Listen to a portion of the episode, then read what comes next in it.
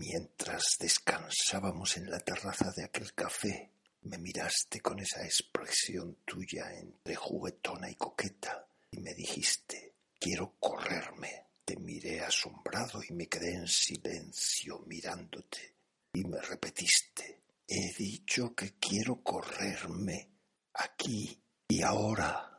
Esa idea así verbalizada por ti que no sueles hacerme estas cosas me excitó bastante. Acaríciame, dijiste, poniendo esos morritos de mimo que tanto me gustan. Acerqué mi sillón al tuyo y metí mi mano bajo tu vestido. Noté el calor y la suavidad de tus muslos tras la diferencia con el tacto de las medias. No llevo bragas, me dijiste, y te reíste. Y era verdad. Mis dedos tocaban ese nido sedoso y húmedo que me entusiasma. Tú separaste un poco más las piernas y me fui adentrando en tu sexo mojado y allí, a las puertas, me detuve regodeándome con el contacto. Sigue, me dijiste, alargando la E. No lo va a notar nadie. Esa clandestinidad me excitó aún más Empecé a acariciar con mis dedos tu hendidura caliente. Noté cómo se endurecía tu clítoris y apretaste mi mano entre tus muslos, reteniendo el instante.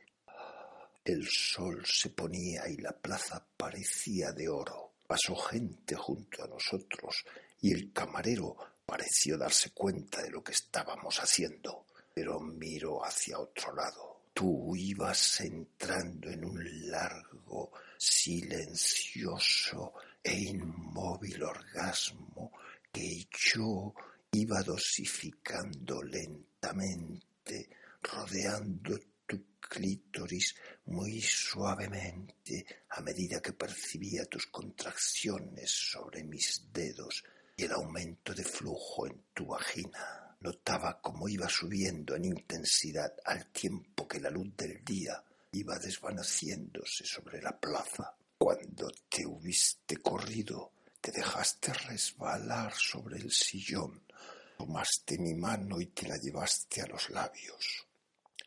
Chupaste mis dedos mojados y cerrando los ojos, reclinaste la cabeza sobre el respaldo del sillón de mibre exhalando un largo suspiro.